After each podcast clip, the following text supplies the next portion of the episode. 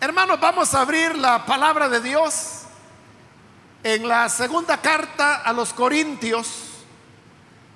Busquemos el capítulo número 9. Ahí vamos a leer la palabra del Señor, segunda de Corintios, capítulo 9.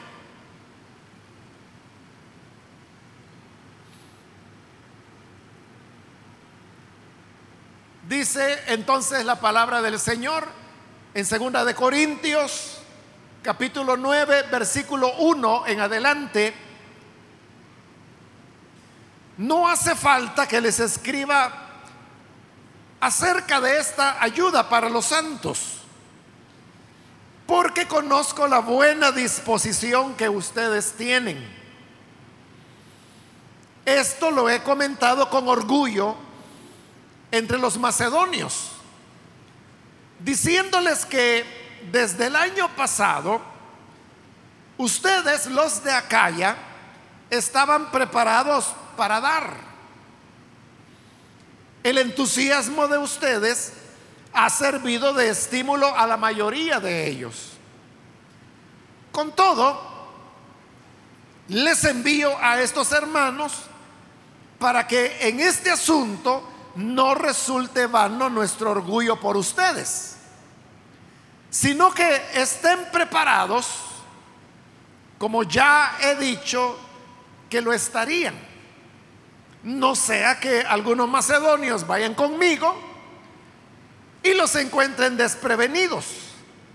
En ese caso nosotros, por no decir nada de ustedes, nos avergonzaríamos por haber estado tan seguros. Así que me pareció necesario rogar a estos hermanos que se adelantaran a visitarlos y completaran los preparativos para que esa generosa colecta que ustedes habían prometido, entonces estará lista como una ofrenda generosa y no como una tacañería. Amén. Hasta ahí dejamos la lectura, hermanos. Pueden tomar sus asientos, por favor.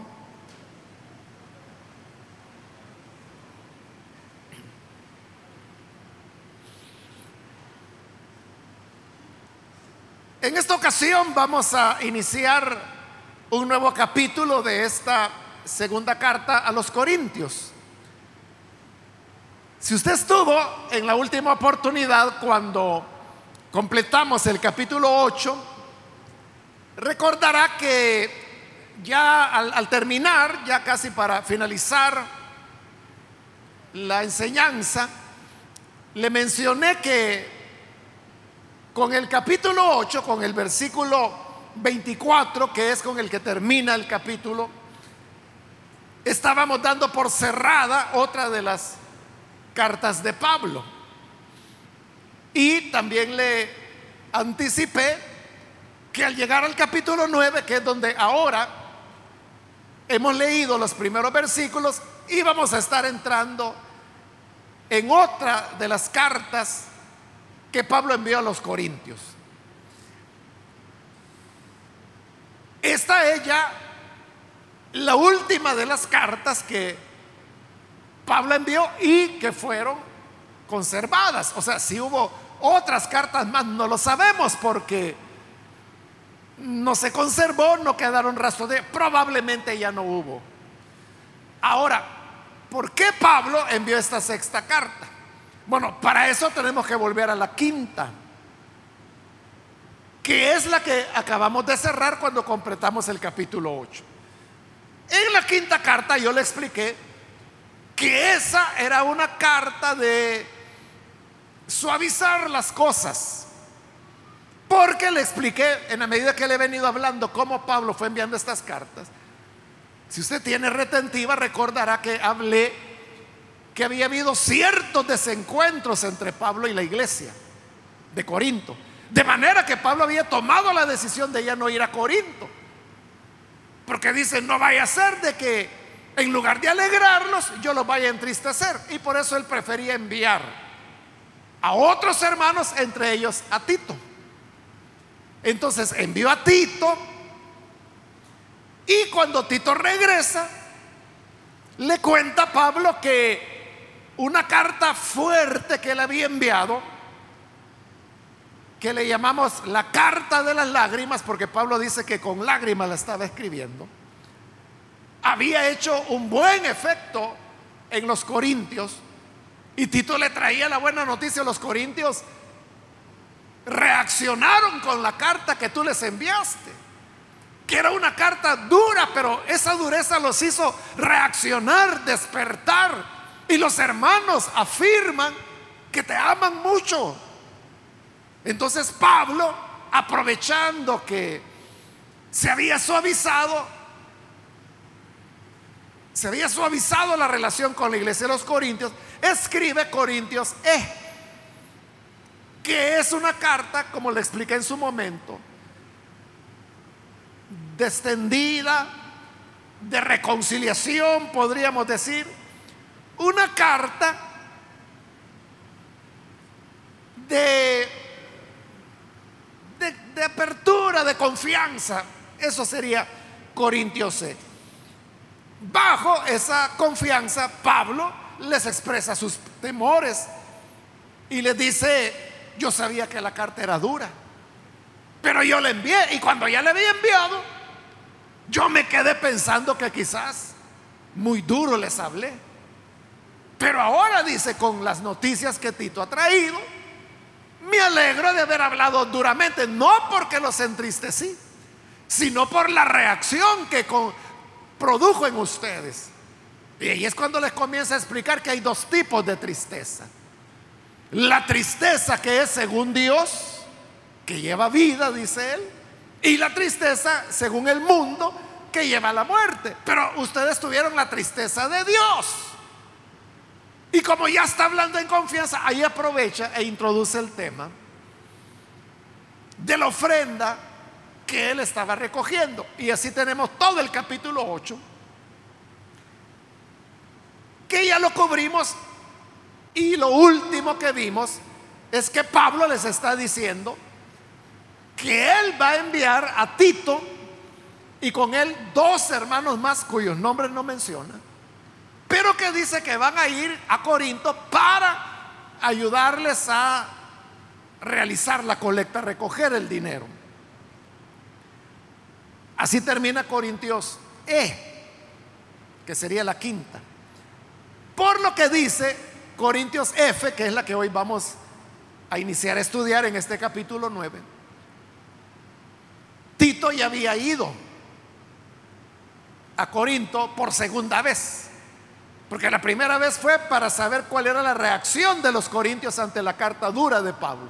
La segunda vez Tito mismo llevó a Corintios E, él fue el portador de la carta, donde Pablo les está pidiendo la ofrenda.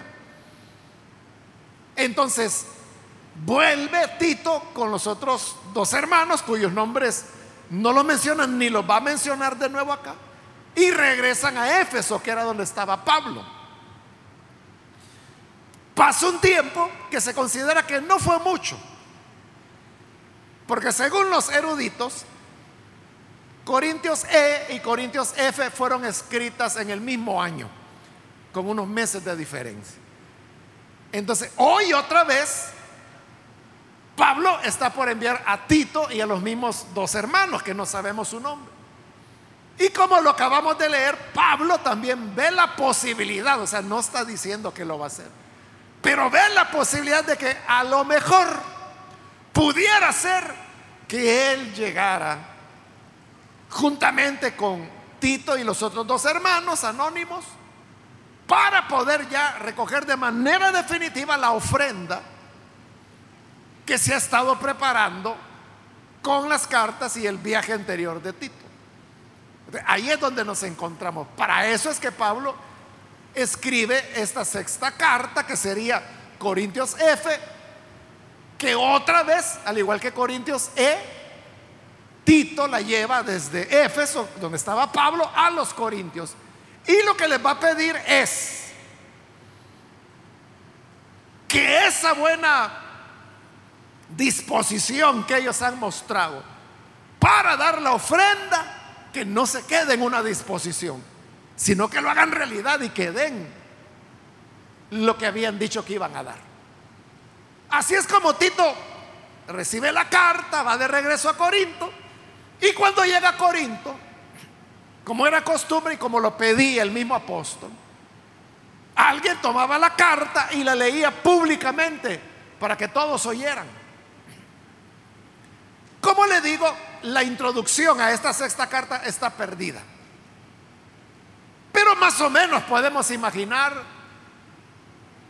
sabiendo cómo Pablo hacía las introducciones a su carta, cómo pudo haber sido la introducción a esa sexta carta. Y tuvo que ser algo así como Pablo, apóstol o siervo de Jesucristo, a los santos en Corinto llamados por la gracia de Dios para ser parte de las buenas nuevas de este Evangelio. Gracia y paz sea para ustedes. Y comienza el cuerpo. No hace falta que les escriba acerca de esta ayuda para los santos.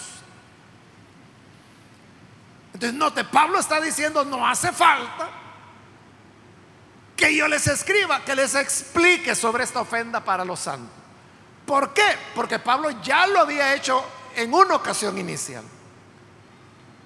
Segundo, había enviado la carta E, que hablaba de la ofrenda.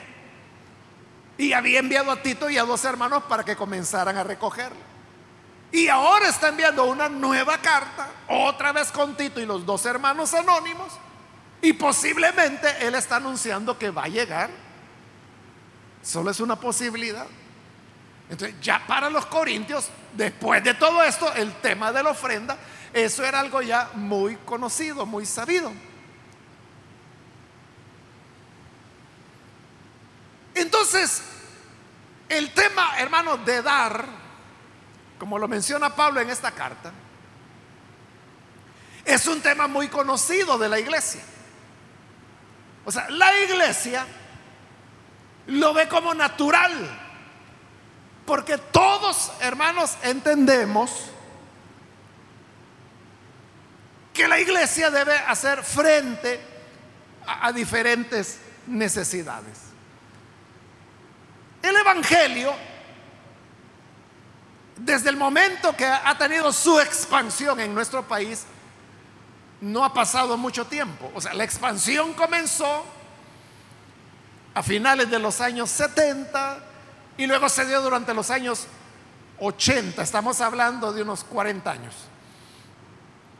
Pero este tiempo todavía no es suficiente como para que las iglesias puedan tener resueltas sus necesidades de infraestructura. De cómo nacieron las iglesias.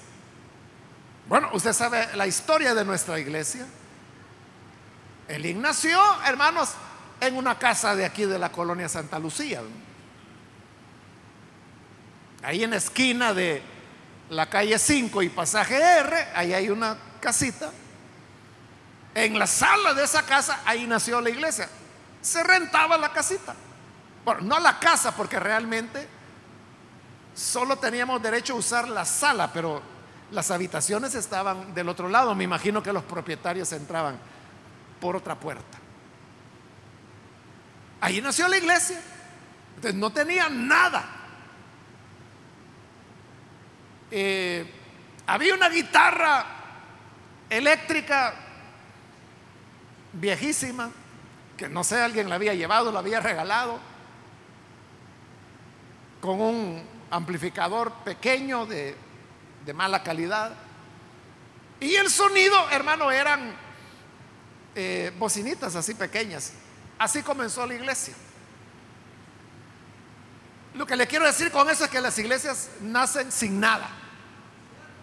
Entonces, a las iglesias les toca comenzar a construir la infraestructura. En nuestro caso, hermanos, inicialmente pues fue, bueno, rentar esa casita, luego una bodega, luego dos bodegas, luego salió la oportunidad de comprar esta propiedad. Este, esta galera donde ahora estamos no existía, solo la parte de allá arriba, eso era lo que había. Y luego fue que ya se comenzaron a, montar esta estructura, se techó y así tenemos este local donde nos reunimos. Posteriormente se adquirió la propiedad que está ahí al lado, que, nosotros le llamamos la terminal de buses. Para eso ha servido. Y posteriormente se compró allá del otro lado, donde ahora es la iglesia infantil la Corporación Cristiana de Radio y Televisión y también hay la Academia de Música y otros elementos. Pero todo esto, hermano, ha ido con el tiempo, es decir, no, no fue de la noche a la mañana. Esto fue creando en las personas la conciencia de que uno tiene que apoyar esto. Y por eso, hermanos, es que entregamos nuestras ofrendas al Señor, entregamos nuestros diezmos porque sabemos que hay necesidad de todo eso. La iglesia, creo que lo decía un día de estos, pero lo vuelvo a repetir, hermanos, nosotros como iglesia pagamos todos los impuestos que cualquier persona paga. Hay gente que se confunde y dice, ah, pero ustedes no pagan IVA, ¿verdad? Ve que no. O sea, todo lo que la iglesia compra tiene que pagar su IVA. El único impuesto del cual estamos exentos, estoy recordando que fue la última oportunidad que mencioné esto, es el impuesto de renta, pero eso es porque la iglesia es una organización no lucrativa. Y como todas las asociaciones no lucrativas en nuestro país no pagan impuesto de renta, pero sí estamos obligados como iglesia a declarar nuestros ingresos. Y eso lo hacemos todos los años. Eso es lo único que no pagamos impuesto de renta. Porque como es una organización no lucrativa, aquí no hay accionistas. Aquí no hay gente que se quede con las ganancias si las hubiera, ¿verdad? Nadie se queda con las ganancias. Toda la rentabilidad, si se le puede llamar así, se invierte en la misma iglesia, en su funcionamiento, en pago de energía, en pago de salarios, en reparaciones, en construcciones, compra de equipo, etcétera.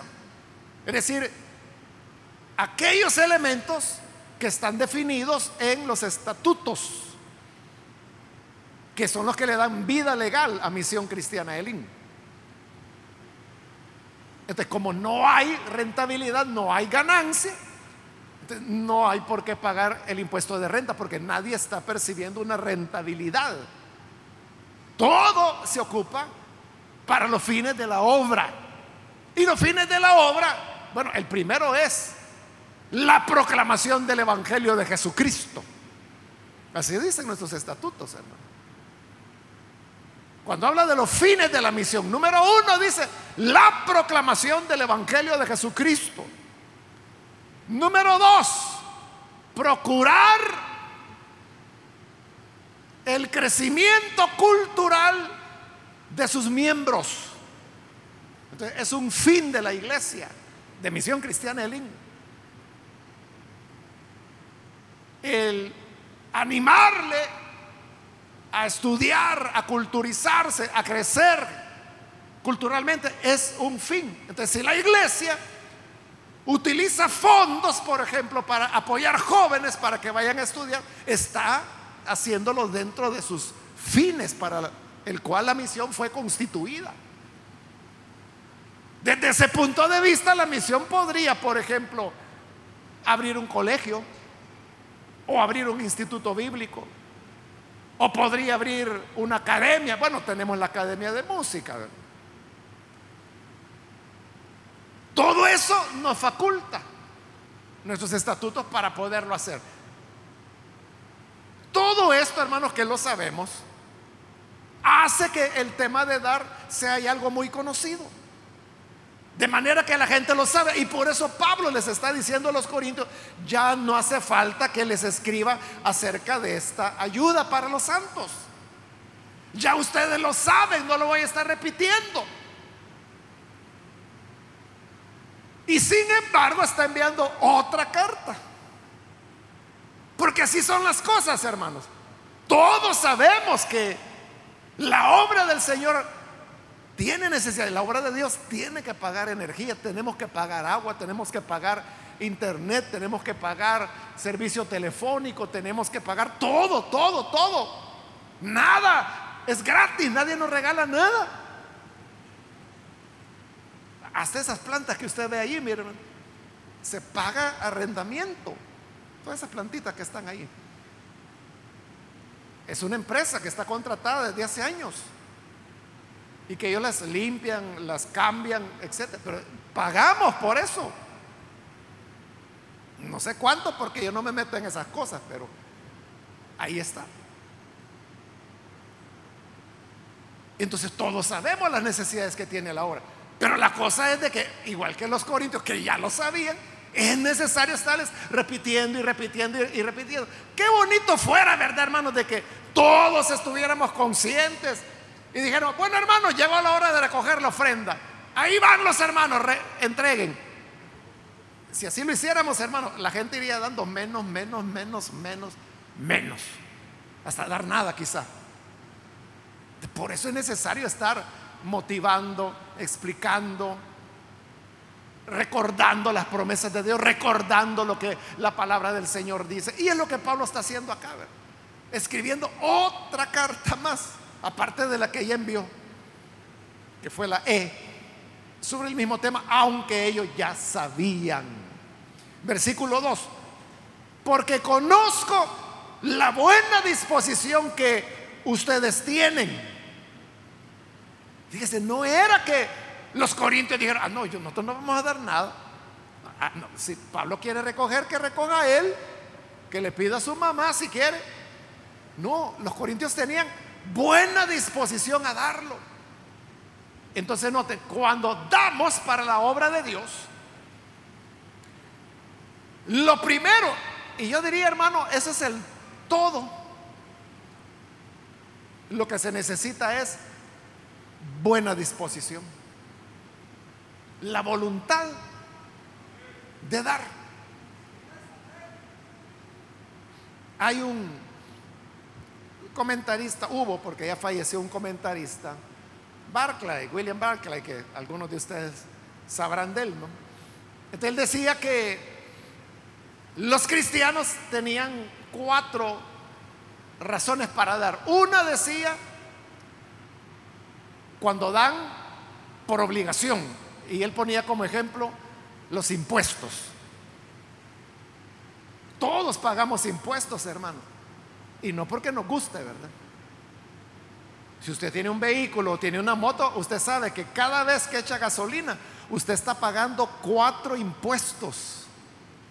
La gasolina no tiene un impuesto, tiene cuatro impuestos. Uno de ellos es el IVA. Y luego hay tres impuestos más. Ahí le están cargando el fobial, el fosalud y el impuesto de guerra que fue creado durante la guerra, ¿verdad? En los años 80. Todavía lo estamos pagando.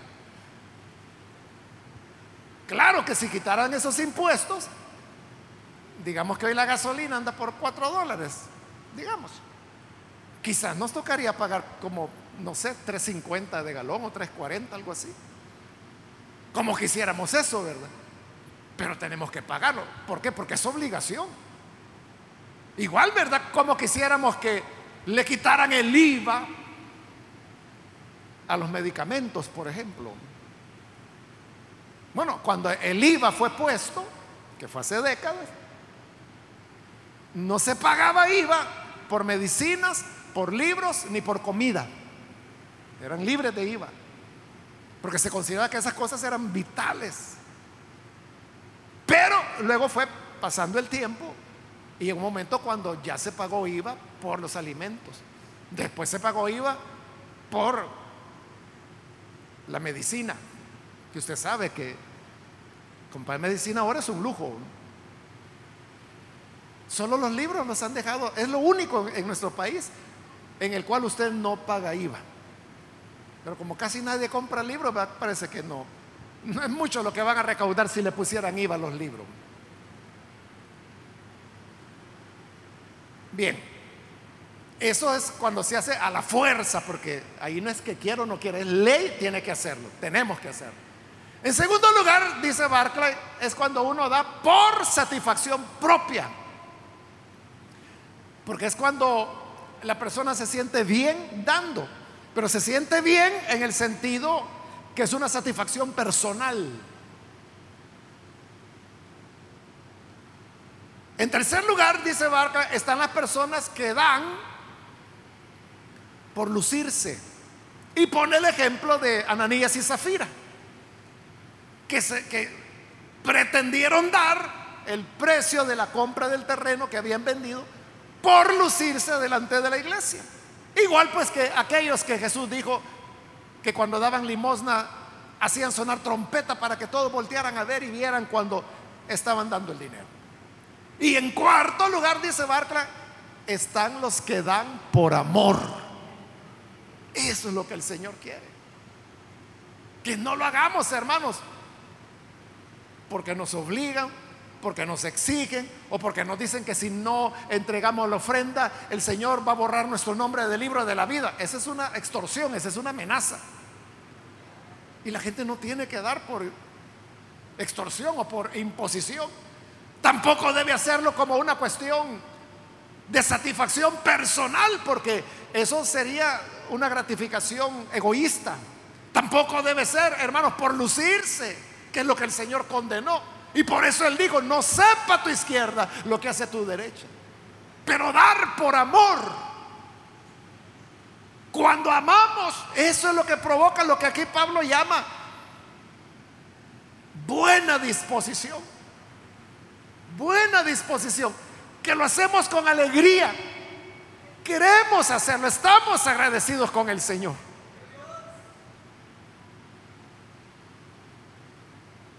Sin que levante la mano ni diga nada, pero yo le pregunto, ¿usted tiene buena disposición para dar para la obra? Yo creo que sí, hermano. Yo creo que ustedes son una iglesia noble, que ha logrado cosas gigantescas, como por ejemplo, sostener un canal de televisión transmitiendo 24 horas diarias sin parar sin ningún anuncio comercial, sin vender ningún espacio. ¿Y eso cómo es posible? La buena disposición que usted tiene.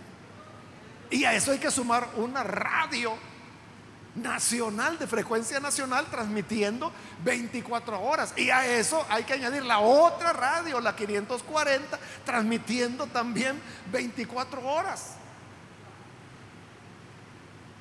¿Y eso cómo se logra?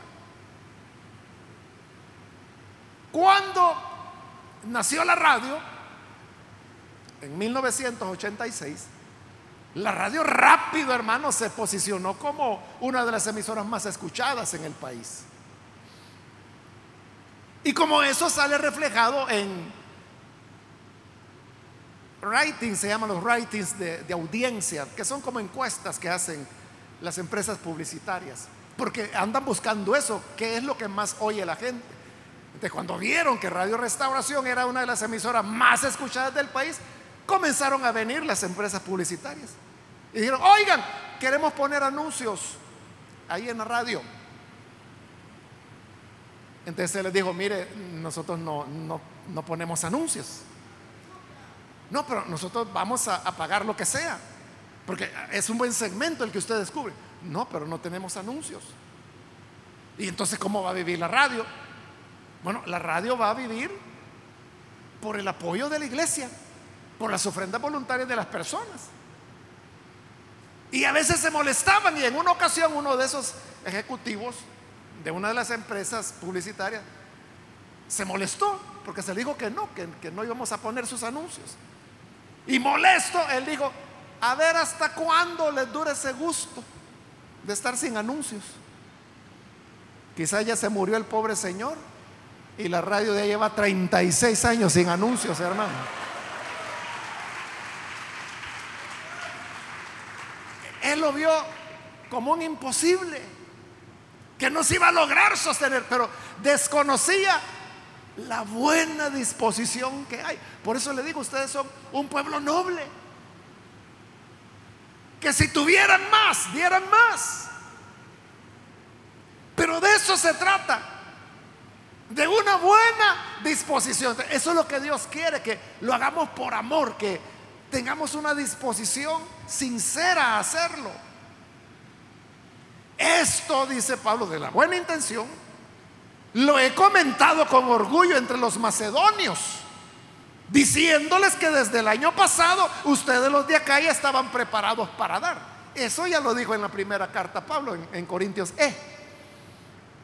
Eso dijo, porque Pablo así comienza Corintios E cuando toca el tema de las ofrendas. Hablándole de los macedonios. Los macedonios eran mucho, mucho más pobres que los corintios.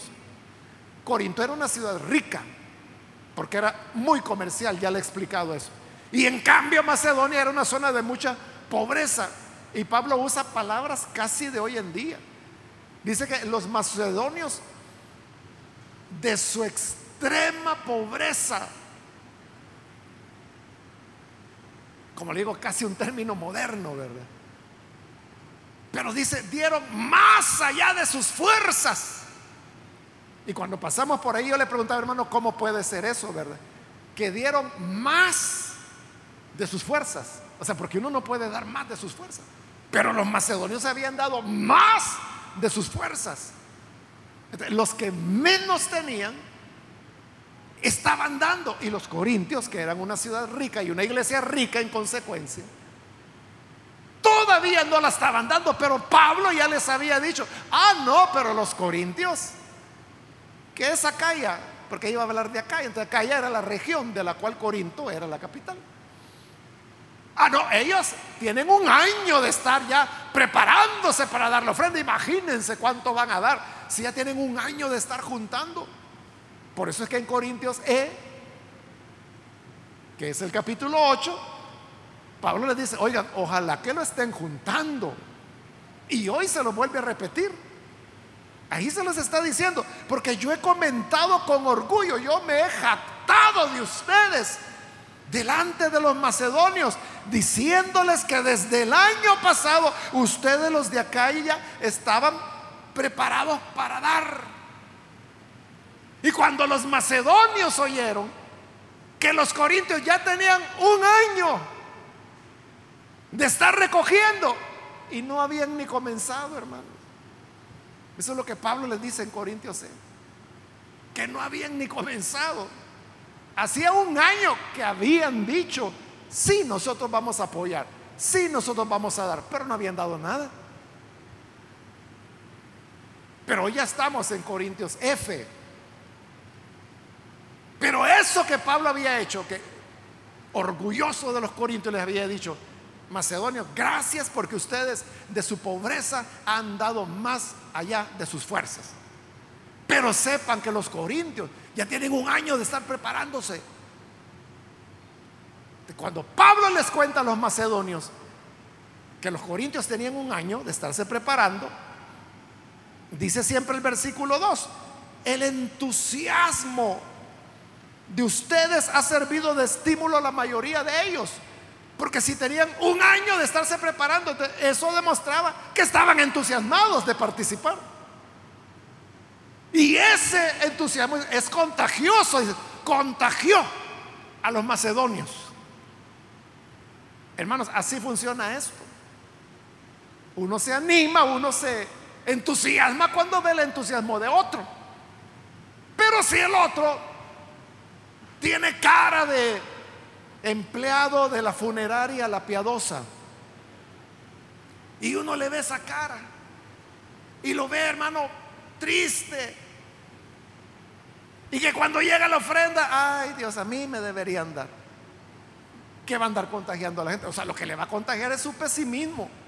Lo que le va a contagiar es desánimo.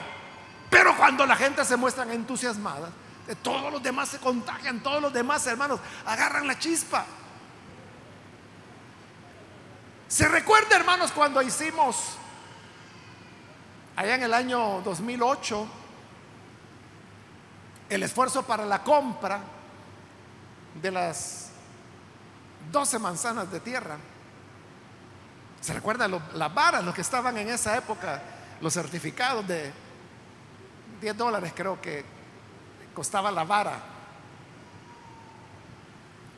Que para los precios que eso tiene hoy, hermanos, uh, era un regalo, pero en esa época para nosotros era un reto. Pero usted se recuerda todo lo que hicimos por un año. Y eso, hermano, fue algo contagioso que había ánimo y la gente venía y decía, mire, deme una vara, a mí deme dos, deme tres. Yo recuerdo que yo compré la vara número uno porque estaban numerados, estaban numeradas todas. Entonces yo dije, bueno, deme la número uno, ¿verdad? Y luego fui comprando otra. Yo tengo así, hermanos. No las he contado, pero tengo así de, de varas que yo compré.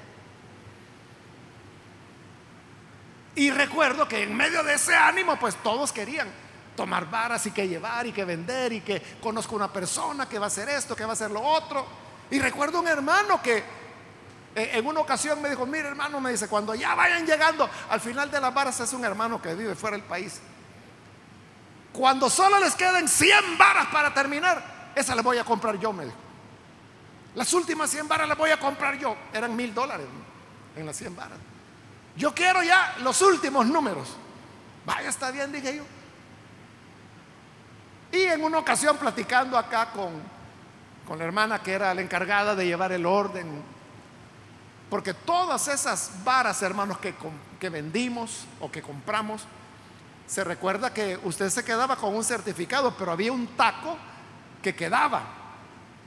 Todos esos tacos los tenemos. Si usted compró una vara, ahí está su nombre registrado. Y esos tacos se han encuadernado. Están en forma de libro. Entonces, si su nieto dentro de 50 años quiere venir y ver cuál fue el número de vara que usted, su abuelo o su abuelita compró, ahí va a estar registrado. Ahí va a estar conservado. Entonces, esta hermana que llevaba todo ese orden, lo lleva hasta el día de hoy. Yo le dije, fíjese hermana, que este hermano dice que va a comprar las últimas varas. Ya se las mando si quiere, me dice. ¿Para qué vamos a estar esperando a que llegue ese momento? Ya me dice que ya aquí, ya aquí están los últimos números. Y yo le dije, mire hermano, todavía no hemos llegado ahí, pero si usted las quiere ya, aquí están, tráigamelas, me dijo. Se las llevé, las compró. Ese es entusiasmo. Pero ¿de dónde surge el entusiasmo? Cuando todos los demás están entusiasmados. Y eso es lo que Pablo está diciendo acá. El entusiasmo de ustedes ha servido de estímulo a la mayoría.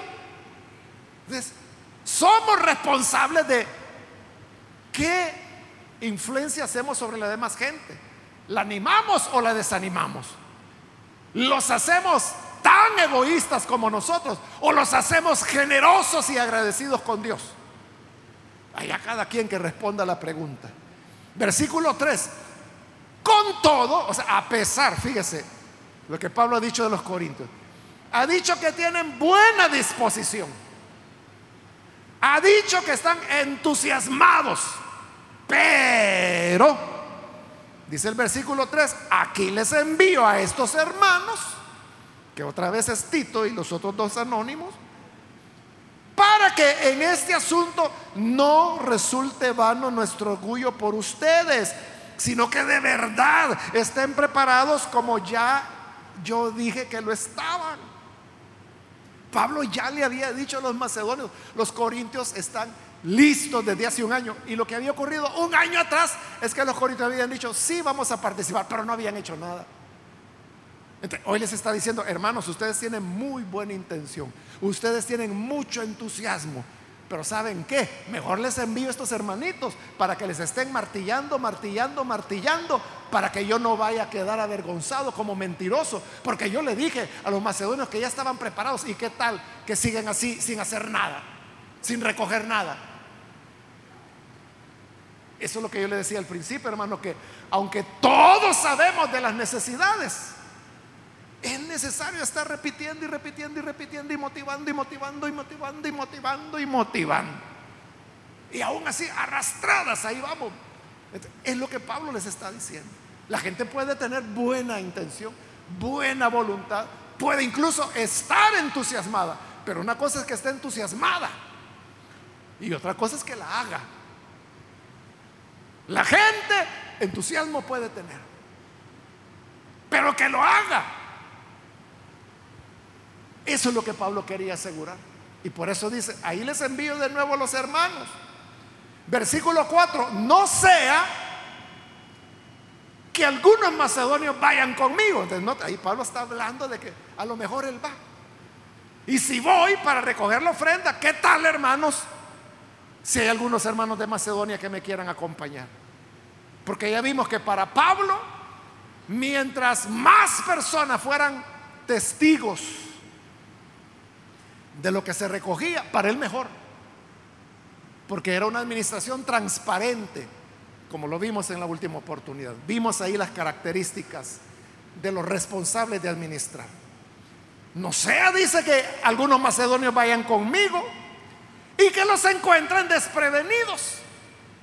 Aquí venimos, hermanos, por las ofrendas. Ah, eh, ah, la ofrenda, es cierto, ¿verdad? Es que como ya pasó un año se me había olvidado. Y los encontremos desprevenidos, dice. En ese caso, dice Pablo, nosotros, por no decir nada de ustedes, nos avergonzaríamos por haber estado tan seguros. Dice Pablo, a mí se me va a caer la cara de vergüenza delante de los macedonios, porque yo les dije que ustedes ya tenían un año de estar preparados. ¿Y qué tal si llegamos y no estaban preparados? Qué pena para mí. Por no decir, dice Pablo, que la pena va a ser de ustedes. De ustedes que hace un año dijeron que iban a colaborar y no lo han hecho.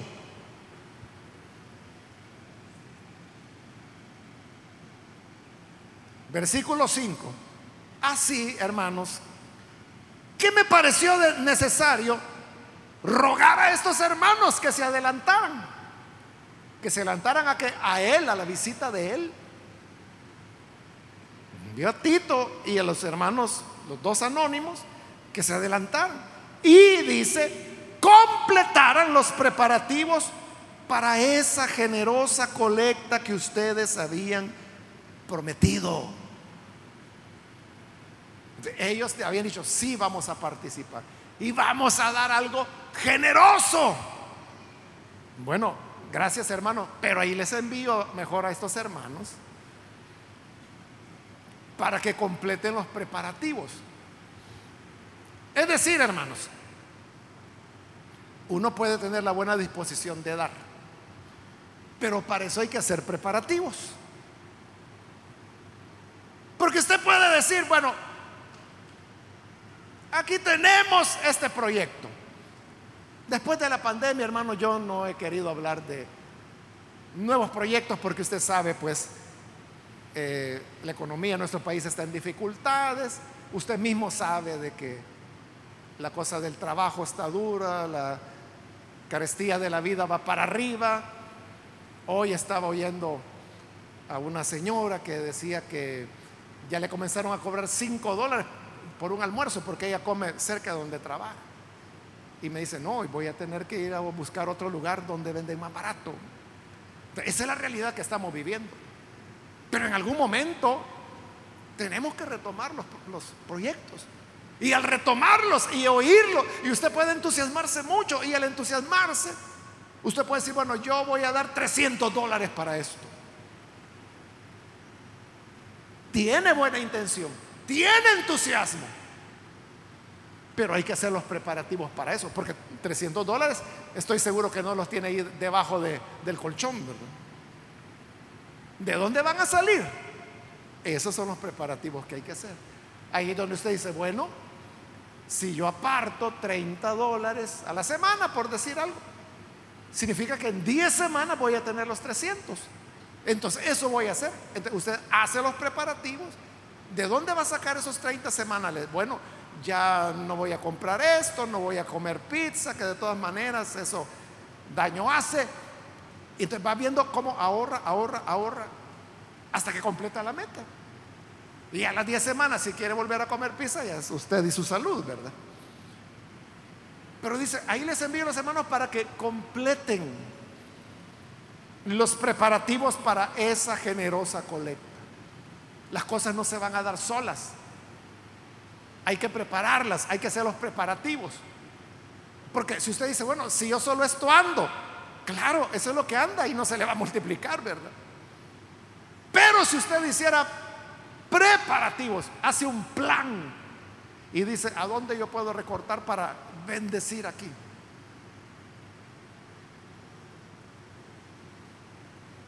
Eso requiere preparativos. Entonces, dice Pablo, haciendo estos preparativos, con esto termino, estará lista como una ofrenda generosa, que brota de la generosidad y no como una tacañería. O sea, no porque se le esté exigiendo, no porque se le esté pidiendo. El, original griego lo que dice es como una generosa ofrenda y no como una extracción, dice. O sea, no se trata de, de extraer y de engañar a la gente. Y que uno diga, mire, el primero que traiga 100 dólares acá, Dios lo va a sanar, diciéndole mentiras a la gente. O sea, eso es extraer. Pablo dice, no, tiene que ser generoso, tiene que ser dar. Pero para dar con generosidad hay que hacer preparativos, hay que organizarse, hay que hacer un plan. Hasta las cosas cotidianas, hermanos, como la entrega de los diezmos, usted tiene que planear cómo se hace. La peor manera, la peor manera de hacerlo es que usted dice, bueno, voy a cubrir mi gasto, voy a pagar lo que debo y al final doy mi diezmos. Ya no va a tener diezmo. La mejor manera es, el Señor me dio este 100%, le voy a dar el 10% que a Él le corresponde. Y con lo demás, con el otro 90%, que ese es el que nos corresponde a nosotros, yo voy a ver cómo salgo de mi gasto. Eso es hacer preparativos. Que el Señor nos ayude, hermanos, para que seamos sabios y que las enseñanzas que Pablo está dando acá sobre el dar podamos llevarla a la práctica en nuestra vida. Vamos a orar, vamos a cerrar nuestros ojos. Y antes, hermanos, de hacer la oración, como siempre, yo quiero invitar a las personas que todavía no han recibido al Señor Jesús como su Salvador. Pero si usted ha escuchado hoy la palabra del Señor, yo quiero invitarle para que usted no vaya a dejar pasar esta oportunidad y pueda recibir al Señor Jesús en su corazón. Si hay alguna persona, algún amigo, amiga, que hoy quiere hacer la ofrenda de su vida, porque así comienza todo más que nuestros bienes, el Señor quiere nuestras vidas. Si usted quiere entregarle su vida al Señor, por favor en el lugar donde se encuentra, póngase en pie en señal que desea hacerlo y vamos a orar por usted. ¿Hay alguna persona, algún amigo, amiga, que entiende que todo lo que recibimos viene de la mano de Dios? De Él recibimos la vida, el aire, el agua. De Él tenemos la vista. Por Él podemos escuchar. Del Señor viene el alimento que consumimos, la ropa que usamos, los zapatos que calza, todo, todo, su familia. El Señor se la ha dado. Entonces, ¿por qué no darle nosotros nuestra vida lo que Él ya nos dio? Póngase en pie si usted quiere entregarse al Señor y vamos a orar por usted para que el Señor le bendiga, le reciba. Hoy es su oportunidad, hágalo con toda confianza. Puede ponerse en pie. Venga Jesús. Venga el Señor que Él le está esperando. Él le aguarda. Pase en este momento. Venga. Que el Señor le está esperando. No deje pasar la oportunidad. También quiero invitar si hay hermanos que se han alejado del Señor. Usted se desvió por alguna razón, pero si hoy quiere retomar la vida cristiana, el Señor no desecha para siempre. Y hoy usted tiene oportunidad de rehacer su vida con el Señor. Necesita venir, póngase en pie. Se va a reconciliar. Póngase en pie. Queremos orar por usted. Venga. Ya suficiente tiempo para haber andado lejos del Señor. Ya, hermanos, como dice Pedro, baste el tiempo que hemos vivido en la carne. Y hoy es el momento de volver los brazos de Jesús. ¿Quiere hacerlo? Póngase en pie. Venga. Venga que queremos orar. O si alguien va a entregarse por primera vez, de igual manera póngase en pie. Voy a terminar la invitación, hago la última llamada. Aprovechela porque luego oramos. Pero si hay alguien que por primera vez necesita a Jesús o se va a reconciliar, póngase en pie en este momento. Pues esta fue ya la última llamada que hice.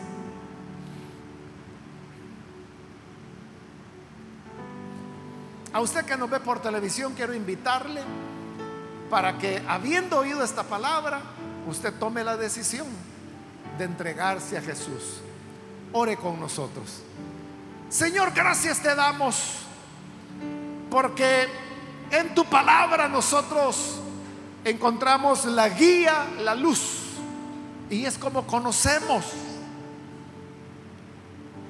tu voluntad hacia nosotros.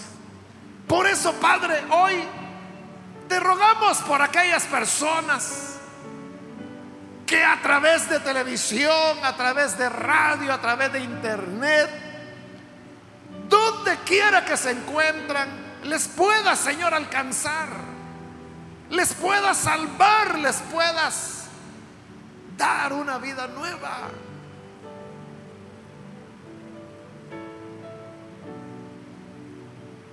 Perdona los pecados de los que se arrepienten. Y tú, Señor, que has dicho que a nadie echas fuera. Sabemos que los recibes. Gracias porque también nos has recibido a nosotros.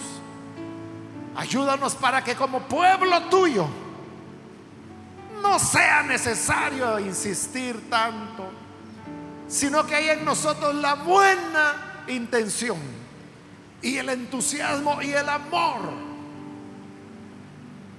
para poder dar, Señor, con generosidad para tu obra. Que así sea, para que no seamos nosotros los que pongamos obstáculos al avance de tu obra, sino, Señor, que esta obra pueda continuar, pueda seguir. Por Jesucristo nuestro Señor lo pedimos. Amén y amén.